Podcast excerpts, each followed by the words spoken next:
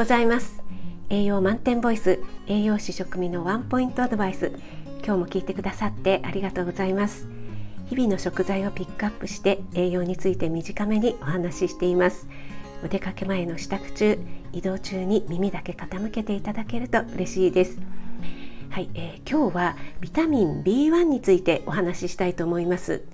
えー、ビタミン B 群ですねビタミン B2 とかビタミン B12 ビオチンなどの中の一つですねビタミン B1、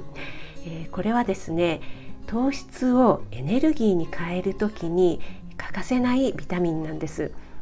特にね日本人はご飯が主食なのでこのビタミン B1 はとってもとっても重要です。ビタミン B1 がないとエネルギーに変換できない燃えないっていうわけですね。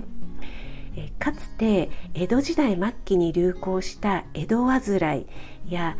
明治時代にね全国的に蔓延して国民病っていうふうに言われて恐れられた活気はこのビタミン B1 不足から来るものでした。活気ってね今あまり聞かなくなりましたよね。えー、足のね膝の下あたりをこうコンって 叩いて足がね反射で上がるかどうかっていうね調べるのがありましたけども若い方はねちょっと知らないかな。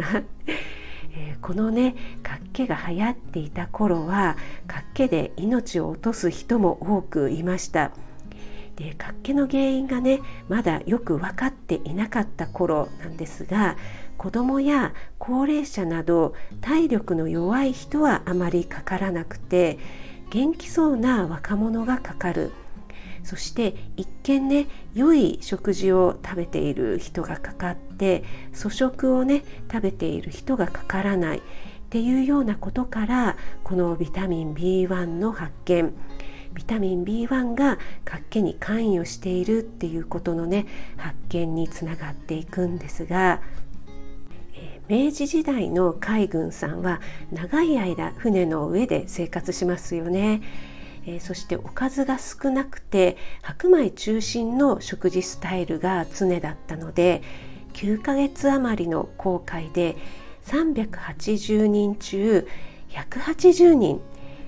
が活気にかかって25人が亡くなったそうです380人中180人が活気25人が亡くなったっていうのはねすごく多い数ですよね。その後ね食事を改善することによって活気は劇的に減っていきます。原因は白米にあった米ぬかの成分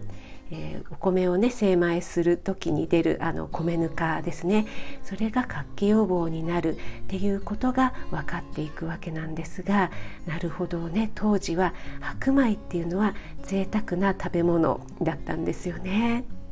えー、ビタミン B1 の重要性分かっていただけたでしょうか。明日はビタミン B1 を含む食品ですねあと注意点などについてお話ししたいと思います。あなたが美味しく食べて美しく健康になれる第一歩を全力で応援します。フォローいいね押していただけると嬉しいです、